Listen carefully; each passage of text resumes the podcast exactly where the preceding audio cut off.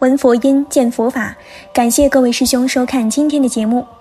南怀瑾老师曾开示说：“女人的生命在上半截，男人的生命在下半截。只要学会保养好自己对应的部位，就能增长自己的寿命，免去疾病的烦恼。”那南师究竟都说了些什么呢？我们一起来听听吧。人的生命重要在腰以下，下部到两腿足底健康的话，整体就比较健康。所以你看，一个人，男人走路靠两个膝盖头，女人走路靠臀部扭动，靠腰的力，两个绝对不同。背后看一个女人，她腰扭不动了，身体就已经不大对了。所以中国形容女人为杨柳小蛮腰，摇摆的非常漂亮。如果腰粗背圆，走起路来两腿勾着，那就是老太太了。男性走路两个膝盖头不灵光了，腰也坐不住了，非要弯起来躺着才舒服，那健康已成大问题了，要特别注意。所谓任脉，就是从小腹开始下来到男女的生殖部分会阴，一路上来则到咽喉。还有中间环腰的这个叫带脉，女性要特别注重的是带脉。这里有好几位同学想考中医，我是很反对的，因为照现在的考试方法，你们都行，都很高明，但是照我的标准，你连《黄帝内经》都读不通，也解释不了，然后去考医，那是不应该的。所以有一两位同学考试通过，听我的话，不敢给人看病，宁可开药店算了。因为有几次看病开药，病人吃了以后没有好转，处方拿来我看，他方子开的都对，不过我说不能那么用的，因为有年龄、性别的不同，你不晓得活用。我说带脉对女性重要。大家听起来以为是笑话，学医的、修道的都要注意，因为女性的生命能在上身。刚才讲的阴阳相反，旧时母亲和祖母她们那个长头发要坐在梳妆台梳个把钟头再盘起来，上肢并不觉得累。可是你叫男性学女性两手伸直拿报纸，半个钟头不准掉下来，他绝对受不了。女性就没有关系，受得住。男性的生命能在下半身，你叫他立正站直一两个钟头站得住，你叫女性立正站直一个钟头，那要他的命。女性站不住的，所以你看，男人走路是膝盖头在动的走，年纪大的男人膝盖头不大弯的动，走路就不是那么灵便了。女性走路是臀部摇动的走的，这是两性的不同。所以中医望闻问切，病人一进来已经看出来了。这是知识。我有时走在朋友后面，看到这人走路两个手不甩动，我会说：“注意哦，心脏可能有问题，去检查检查吧。”因为大部分心脏有问题的人手臂就不动了。你们走路感觉一下，两手是不是平均甩动？实际上外形出问题，就是因为内部出了问题，面相就看得出来。譬如鼻子歪了或嘴歪了，那是习惯一边睡，他应该反过来睡几年，鼻子慢慢就会正了。这虽是笑话，但要注意，一个小动作有时可以治大病。我们的健康自己都知道，尤其到了中年以上更明显。所谓五十肩，也叫肩凝，肩膀这里肌肉神经凝结住了。中年这两个肩膀难过，走路时两个手就不大甩动了，就像戏台上的曹操一样，脖子也僵了，头不能随意转，也经常会痛。所以自己要晓得运动，晓得调节，才能保持健康。我举几个例子。隐身前三三与后三三，现在还没有离开这个题目。这一条一条发挥起来，都与用功修道有密切关联。前面讲过，女性要注重带脉，有时候劝我们这些中年女道友，把肚子练小一点。腰粗了就表示你生命的能量不凝聚了。譬如看到一个年轻朋友肚子很大，爱喝啤酒，他还自称练过气功。我在他肚皮上一抓，有两坨肉，这就不好了，因为气不凝聚。真正修道，也就是神凝气聚。你们学医的同学，好好立志去研究，把东西文化融汇起来。学医是为了对人类生命的学问做贡献。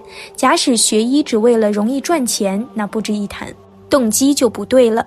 佛经有一句话：“因地不真，果招迂曲。”动机不正确，不会有正确后果的。所以我再三强调这一点。道家经常讲到后三关、前三关，督脉有三个部位最要紧。腰的部位叫尾闾关，从下面起来，尾闾就是腰的这个部位。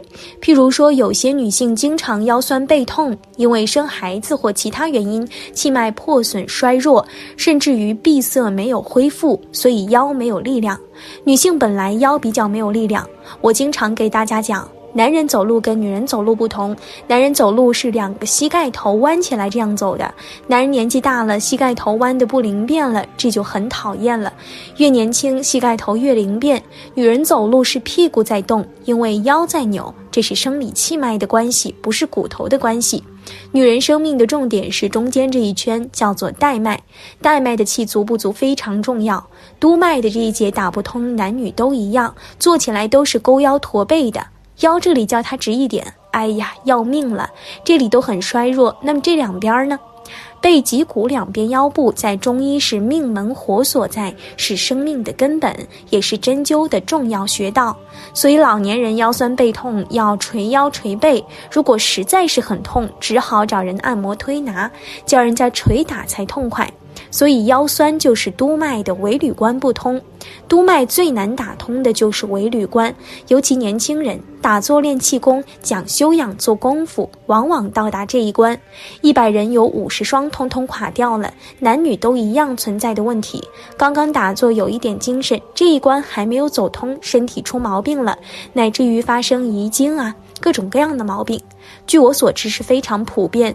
很可惜，我们这个民族因为传统礼教的文化关系，个个有这个病，人人不敢说，身体都没有调整好。许多修道也好，练功夫也好，第一关为履，包括腰部以上，通通没有打通，所以影响肠胃、肾脏、膀胱等。百病丛生，如果这一关通过了，就健康多了。那么人体内脏位以下半部应该没有病了，而且不管男女，生理上保持年轻，像儿童的身体一样。你看，阿弥陀佛、观世音菩萨一天到晚站着，站也是个法门。照我昨天所说的站法，脚踏的稳稳，臀部轻轻收一下，这样一站，两腿前八后二站着，端端正正站着，慢慢使浊气下沉，甚至站的两只腿肿起来。不要怕，那是把你的风湿等什么毛病都赶下来，一路下来下来，到了脚尖都出去了，健康长寿。坐不住就站，站不住就坐，起来站着，把那些酸麻都赶到下面去。这些酸啊、痛啊、麻呀，都是气血不通的病，都是妨碍你、破坏你生命的。女性呢，可不能太久的站，注意哦，男女不同哟。男性的生命两腿重要，你看男人当军人立正，像我们从前当军人站上三四个钟头，一点都不在乎，还笔挺的，当然还穿着马靴，一颗一颗的汗在马靴里直流。要脱马靴的时候，还要叫勤务兵在前面拉住，自己的腿向后面抽，抽出来里面都是水。大热天在大太阳底下站着，男性可以站，女性你要她站半个钟头，简直要她的命。女人的生命在上半截，男人的生命在下半截，男女是相反的，阴阳是相反的。女人走起路来，臀部是扭着走的，摇起来的。女人早上起来要梳头，坐在那里梳，可以梳上个把钟头。男人啊，你叫他举起手来拿两张报纸，拿一个钟头也是要他的命，拿不住的。要知道，这不要乱搞，将来指导人家不能乱指导。女性就不同，女性要合掌，坐在那里慢慢生命能引起来，气就打通了，都有道理的。这样一来，你看佛像就懂了，佛像合掌都是有道理的。有人说艺术，什么艺术呀？你这是笨术。女的跟男的不同啊。因为女的生理跟男性不同，所以道家、瑜伽同密宗就讲女的下面要关，男的展开。女的是这样做，叫跨鹤坐。跨鹤，你看到图案上画的女神仙骑在一个凤凰上，是不是这样呢？图案看过没有？叫跨鹤坐法，腿换过来也可以。那这样下面就锁住了，气就不漏了。道家的做法同密宗，女的更特别。女性跨鹤坐，要把前后阴，就是说前面小便的地方和后面的地方完全锁住了。道家有时候做一个棉花球一样塞住后面。你们知道而已。因为女性的身体现在妇女病非常多，什么子宫瘤啦、子宫癌啦，什么出问题。过去没有那么多，过去像我们妈妈都是这样绑住的腿脚，长裤子还要绑起来的，所以没有什么了不起呀。我看妈妈又在喝红糖浆了，她笑一笑，月经来了喝一杯红糖浆就好了，没有病的。现在女性穿短裤、三角裤，下面露到空的，所以乳房、子宫、肠胃出问题了。看着是现在进步，实际上生命在糟蹋。好了，今天的内容就和大家分享到这儿了，那我们下期节目再见。